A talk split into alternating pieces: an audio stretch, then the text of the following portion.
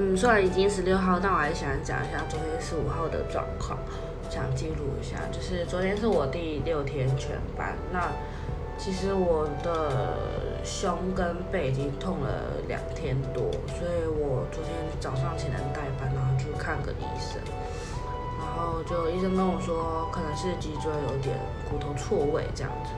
然后他现场帮我敲了一下，我真的不开玩笑，真的是就听到咔咔咔咔。我真的是快吓死了，然后后来有请就类似复健师，就是物理治疗师帮我在就是放松我的肌肉，真的是快痛死了。那个完全那个师傅完全没有要就是小力的意思，我真的一直